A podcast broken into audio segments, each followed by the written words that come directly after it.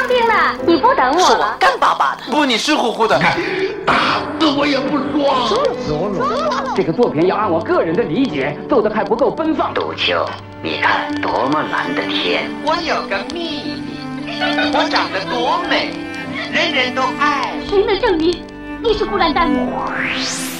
光影旋转的流金岁月，耳边重温的声声记忆，即使物换星移，年华不再，他们依然满怀温馨，沉淀着时代经典。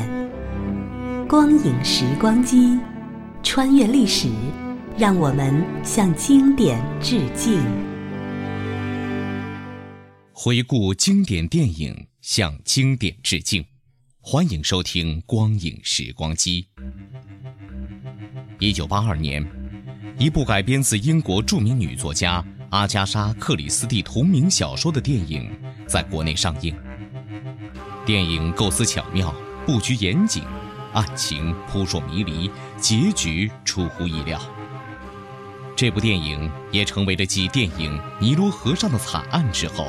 又一部深受中国电影观众喜爱的侦探题材电影。这部电影就是《阳光下的罪恶》。本期的光影时光机，我们就请您欣赏国内上映于1982年，由上海电影译制片厂的毕克、刘广宁、乔真、曹雷等著名配音表演艺术家共同带来的英国故事片《阳光下的罪恶》的。录音剪辑，上集。这是个考验人们耐心的故事，并非所有卖瓜的都夸自己的瓜甜，至少这就是一个例外。也许是因为有过一个尼罗河的惨案，人们也就很想知道，根据作者的另一部小说改编的这部影片又是如何如何的罪恶了。当然，甜酸苦辣各有所好，口味不同自有应运而生的各式名厨。但愿这回能对上您的胃口。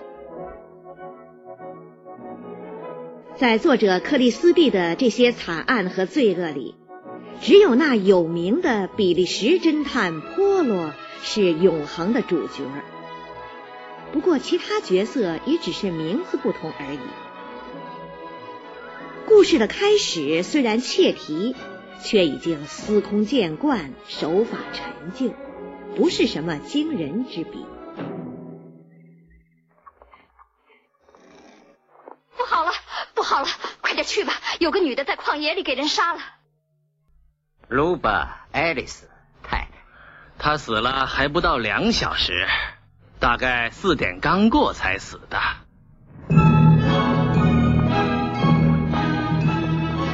出了人命案，保险公司比警察局更着急。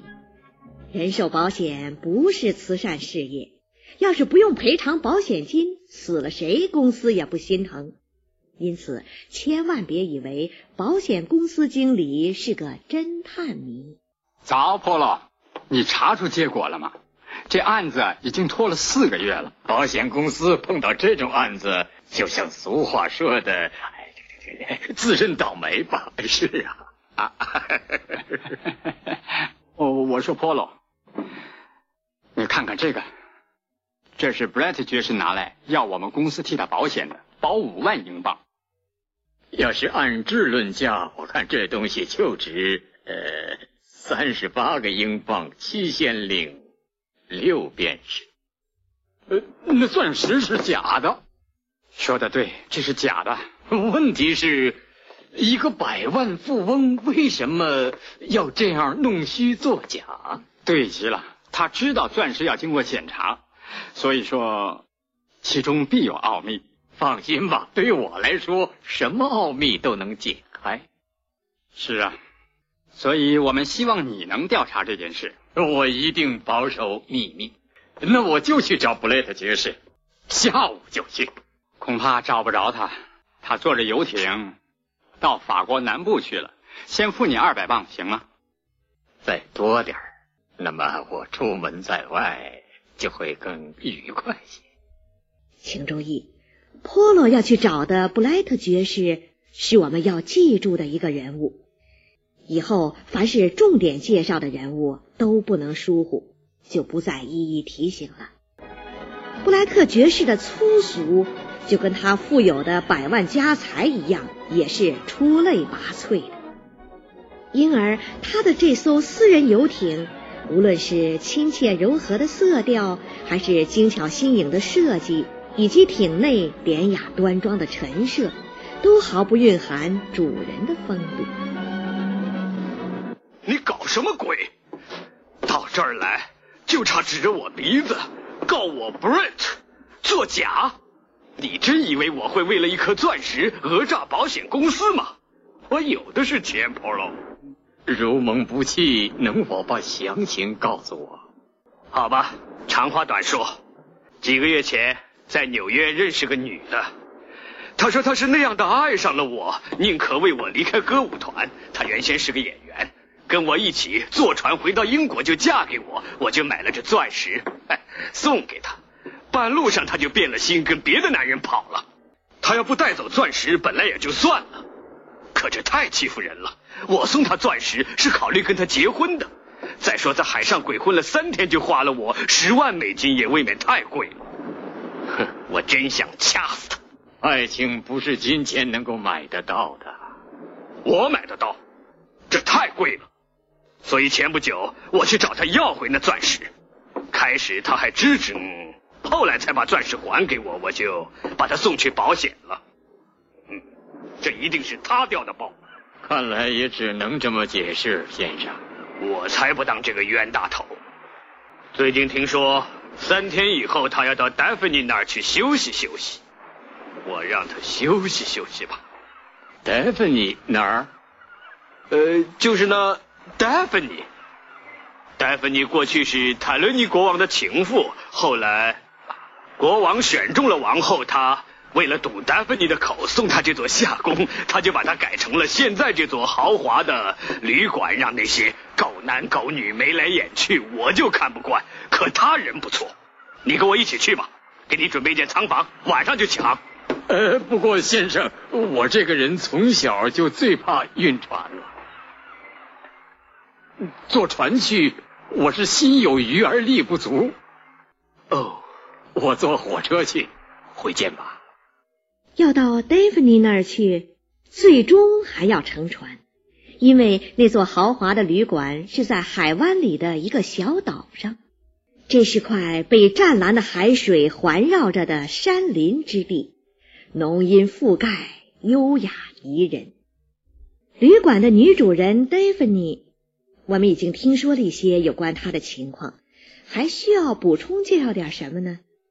即使是最善于捧场的人，也不会当面公问戴芬妮是风华正茂，那会成为令人难堪的嘲讽。岁月不饶人，戴芬妮不得不把醉心于打扮自己的精力，转而为专心致志于经营他的旅馆了。你们好，我就是戴芬妮，欢迎你们光临。你好，这儿真好，我们会很愉快的。哦，还可以风流风流。是的，请登记一下。风流，否则出来旅游干嘛？还不是为了换换胃口，找点刺激。太对了，饭前到岛上去散散步好吗？Patrick，你明明知道我的头疼的厉害，还要把衣服从箱子里拿出来。安德烈会领你们去你们的屋子。谢谢。坐了两天船，又闷又热，你怎么一点也不体贴我？再说，我生来就不会爬山。新来的这对年轻夫妇，丈夫叫 Patrick Redfern，通常就叫他 Patrick；妻子叫克里斯汀，她的全称就是加上丈夫的姓克里斯汀 Redfern，有时人们就称她为 Redfern 太太。这对年轻的 Redfern 夫妇好像已经习惯于他们的别别扭扭的生活，即使是这刚开始的旅游，他们也在寻找新的别扭来填充。不知是否真有这样的人，专在别扭中寻找乐趣，一种别人难于理解、更难于领略的乐趣。对女店主 Daphne 来说，为了招揽更多的游客，当然总是希望客人们高高兴兴。和气生财虽是中国人的老话，如今倒像是洋人们更加深通此理。因此，戴芙妮对到这儿来旅游的作家瑞克斯·布鲁斯克先生，并非格外厚爱。你怎么了，瑞克斯？愁眉苦脸的。你到这儿来是来玩玩的，否则花钱多冤呢。是真冤呢。嗯，说实话，戴芬妮，我有个主意，我要给你写篇文章，你肯不肯让我在这儿白住？嗯，文章题目就叫《昨日的贵妃，今日的女店主》。我当然愿意了，不过我要的是现钱，不是捧场。哦，我也是这样。船到了，戴芬妮，挂刻满牌子吧。真有阿琳娜，嗯，是不是阿琳娜·斯图尔特？不不，阿琳娜·马歇尔，前不久她又嫁人了。太好了，没想到他也来了，这太好了，我最崇拜他了，真是不虚此行啊！看过他最近的演出吗？来去匆匆，来去匆匆，不知不觉，你可把我迷上了。后台老板，是我们忘了。啊，作家先生真有点得意忘形了。那次演出的经纪人奥黛尔和麦拉这夫妇俩，此刻就在身边。角儿是他们请的，当着经纪人光顾捧名角儿，难怪不讨人喜欢。你原来在这儿啊，样样称心吗？你早，还好，戴维尼，就是淋浴水龙头不像我纽约家里的那个开起来那么方便。在外国哪有像美国这么方便呢？说的是，有淋浴就算不错了。去年奥黛尔的表妹到南斯拉夫去旅游，就得在野外一个木棚子里洗澡，对不对，阿呆？不是我表妹妹了，是我姑妈。明明是你的表妹菲尔玛。就算你对，不过是两个木棚，客人和佣人分开的，木棚很讲究。哦，天哪！你看我这记性。那是一台你们最卖钱的戏，他演了三星期，接罢演了，对吗？你知道还问什么？那是什么原因？是不是突然病了？多半是突然财迷心窍了。那就得改唱《匆匆分手》了啊！不好笑。嗯，不过这么一台好戏停演了，你们一定赔了不少钱吧？你们对此有何感想啊？你就找个凉快地方玩去吧。粗话能代替幽默吗？这不明白。戏谑而应使人感到欣然，讽喻却不令人难堪。作家先生似乎也稍欠幽默。现在我们也该来认识一下这位阿琳娜。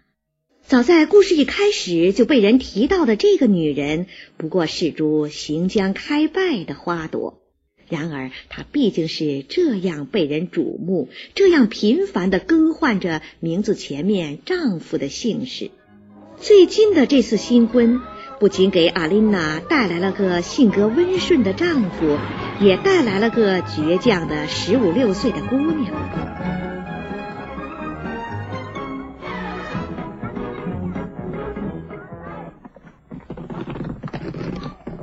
别拿我的箱子当车了，琳达，鬼丫头，想想办法。什么办法？办法叫他们别这样。肯尼斯，这真不像话。别着急，阿琳娜，一会儿就到了。一会儿我也受不了了。哦，这一路上没把我累死。我们在火车站遇见的那个怪物是不是他？抢先坐上那唯一的一辆出租汽车。是的，就是他。你早啊！看来我们都是去戴芙妮那儿的，认识一下吧。我是肯尼斯·马歇尔，我的妻子阿琳娜。我是波罗，幸会夫人。幸会。这是我女儿琳达。琳达，别瞪着俩眼傻站着，快跟波罗先生问好啊！你早。你好，小姐。你一路上也受罪了吧，波罗先生？不过陆地上总比海上好啊。不一会儿船就到了，到了那岛上，哪怕路上再辛苦点也值啊。这么说，你到过那儿？我过去住过几天。三年前，在我前妻病故以后。我的天！没事，亲爱的，这是放五炮。放五炮，每天到中午就放，为了纪念一一九三年科索沃梅斯基瓦的伟大军事胜利。据可靠人士说，当时他们为数不多的骑兵打退了波斯尼亚五万精兵的疯狂进攻。啊，这是他们有史以来打的唯一胜仗。多余的一仗。阿琳娜，亲爱的，我爱你。啊，坐这船比坐汽车更受罪。欢迎你们的光临，丹尼斯。哦，没想到你来了，这实在太好了。你大概有两年没到我这儿来了吧？有三年了，我真想这儿。没见过琳达吧？没有，没见过。你好，你好，琳达，欢迎你光临。还有，不认识阿琳娜吧？哦，认识，我认识。阿琳娜和我是老搭档了。你好，达芬，好多年了，就像一转眼功夫。老了，我和阿琳呢过去在一起跑龙套，我可没她跳得好。就在那会儿，她不但踢腿比别人踢得高，还比别人 会劈叉。凯尼斯，我真没想到，你跟我说起这旅馆老板是个小美人的时候，原来就是他，戴芬。呃，是啊，呃，戴芬妮，把我们领到房间去吧，我我们累了。哦，当然。艾德琳，你人手不够，就让他拎箱子吧。一会儿给你们送去。晚上八点有鸡尾酒会，你好好的歇会儿，养养神，艾琳娜。哦，你大概是布莱特爵士介绍来的，请你，请你登个记。原来你是著名的波罗。你倒是心直口快。是的，我希望你不是来暗中调查我的客人的吧？他们个个都有些难言之隐，是不会和你合作的。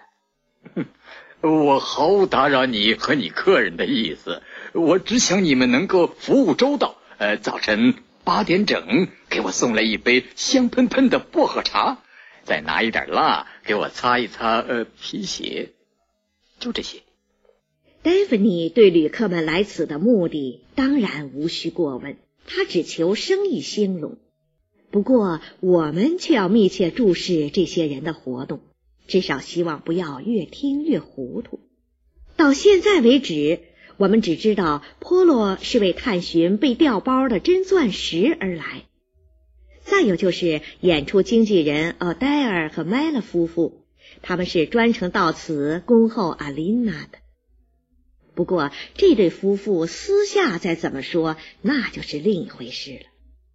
这骚货要不肯演怎么办？那些投资的就不投资了，因为我们是卖他的名气。没想到我们的成败。全得靠这个狐狸精。当狐狸精梳妆完毕出现在餐厅的时候，人们的目光都聚集在他身上了。大自然虽然总是又吝啬的讨回他的赐予，偏这人类的化妆却是回天有术。阿琳娜那已见憔悴的面容，竟闪烁出媚人的光泽。阿琳娜，亲爱的。我的大主角，嗯，你们也来了，奥黛尔、麦了，你们到这儿来干嘛？我们正在找你，阿琳娜，请你来当大主角。这个戏一定能轰动。奥黛尔说，我们一定要亲自到这里来找你谈一谈，是吗？你们太好了，可惜我现在不演戏了，我已经改行了。艾琳娜，你看看。这就是我说的那剧本。不，奥黛尔，我跟你说过，我退出舞台了，我要专心服侍他们。剧本叫什么？这不正当，这不公平。像黑人左派口号。啊！见过我丈夫吗？你好，哎，你好，这个戏太好了，你不会不演的，踢了就想演。不过我们想听听你的意见再说。呃，科恩还专门为这个戏做了。哦，阿琳娜，亲爱的，见到你真是太高兴。你好，瑞克。你好，我是凯尼斯马歇尔。哎，我一定要跟你谈谈，阿琳。急什么，瑞克斯？谢谢，干杯。又是那个作家把镜头抢过去了。瑞克斯只顾热情奔放，又忘了他的幽默。虽然他不像演出经纪人那样遭到断然回绝，但也许结果是一样，只不过是被婉言推脱。禀赋多方面品德的作家先生，既有坚毅又有灵活。对阿琳娜的这位小姐，尽管他们不是亲母女，不也可以套套近乎？你早，阿琳达，你那可爱的妈妈呢？她不可爱，也不是我妈妈。姑娘，没人跟你说过小姑娘降头降脑可不好啊？没有，只跟我说过不要和生人说话。瑞克斯倒不如跟这位姑娘探讨一下什么叫幽默。不过现在他急着要找那可爱的妈妈阿琳娜。阿琳娜一到了这儿，就跟那老爱闹别扭的年轻夫妇。不是跟那个年轻的丈夫打得火热，这种事情出现在这种地方也许并不罕见，这却使作家先生的坚毅精神面临着更严峻的考验。他就是抓不住人人都要找的阿琳娜，总算有个难得的机会，现在只有琳达站在他妈妈身边。阿琳娜，你穿着游泳衣真好看。别说了，看吧。还想什么？哎，我有件特别要紧的事想跟你说。哎，说吧。最好个别谈。听见他说了，琳达，滚吧。说吧，什么事儿？阿琳娜，我想问一下，我那本书的清样你看了没有？我看了，是一口气把它看完。我知道你会喜欢的。亏你把我的出生地点、年月都写的。那么清，你们那儿有史以来就出了你一个大明星。还有我怎么第一次当上大主角，你也写的那么详细。你怎么知道的？老板娘说的。哦，你真鬼啊！那会儿多年轻，我把这都抛在脑后了。你把你那本屁书也抛在脑后了。不过阿丽娜，你原先同意我出版的，我把预支的稿费都花了，这这本书一定得发行。别做梦，别想叫我出手让你来发财。不过阿丽娜，宝贝儿，这书……我说别做梦，我不同意发行。我的话完了。你会后悔的，阿丽娜。走着瞧吧。哦，这样的咬牙切齿，连骑马的绅士风度也不顾了。这大概是作家先生的又一种品德。我们已经好长时间没有提到波洛先生了，这是绝不应被忘掉的人物。在波洛那双小眼睛的巡视下，这里几乎没有被遗漏的角落。也许是人们同情弱者的天性，而使波罗更愿意跟那对别扭夫妇的年轻妻子克里斯汀在一起聊聊。你早，太太。你不大喜欢水上运动或者日光浴吧，夫人？我也喜欢，可我晒不黑，有点像三色冰淇淋，外头红的，上头一层又是白又是绿。太不像你的丈夫了。对他样样运动都好，我想他一定会觉得我很笨。怎么会呢？我这个人也不太喜欢运动，可是说实话，我这个人一点儿 不笨。哦。你在这儿，波伦先生。我我刚才接到你的朋友布雷特爵士的电话，他说有个什么放放炮阀门坏了。哼，这种阀门还没发明出来呢，夫人。哦，是啊，这话您说我没听清楚，反正意思是他要晚一天到。就是没有女店主的打岔，年轻的克里斯汀也未必会向一个陌生的老头吐露满腹的委屈吧。但是，这特意藏到树丛里的哭泣声，却仍然没有躲过波洛先生。你来吧，波洛先生。哦，对不起，对不起。你别走，我一时想不开。我要能装作没事儿，克制自己就好了。这种事儿，女人不大容易做到。知道我在这儿最讨厌什么？什么？我最讨厌别人可怜我。在这儿，所有的人都在可怜我，不说我也看得出来，好像都在说，怪可怜的。嫁给这么样一个丈夫，还真亏得受得了。真可怜，他太没用了，只好忍气吞声。请你听我说一句，夫人，阿琳娜这种女人算不了什么，他们的胜利是暂时的。一个女人要最后胜利，要靠善良有头脑。像你说的这种女人，男人真的喜欢吗？哦，会的，夫人，你的丈夫爱你。我知道，走，让我们去散散步吧。嗯嗯，我也真想去晒晒太阳。不去也好，你看他们躺在那儿，像陈尸场的尸体，分不出是男的是女的，都一个样，就像尸体，一块块牛羊肉在太阳里榨油。哎，对不起，波罗先生，我有头晕病，站高了往下看就头晕。现在好了，我一定要痛痛快快的玩。这地方多好，多宁静，一切都是那么安定美好。说的对，夫人，蓝蓝的天，灿烂的阳光。可是你不要忘了，阳光底下也有罪恶。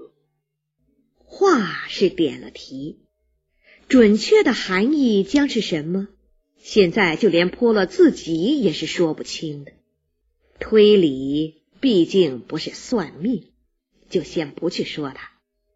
年轻的妻子终于一吐为快，那年老的新郎未必就无动于衷。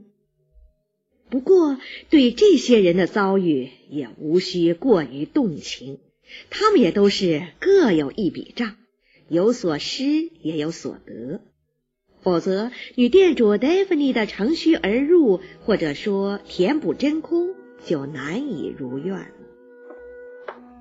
怎么还没换完礼服？还没有，我在想点事儿。阿琳娜吗？也许我多一说，是你活该。不多余。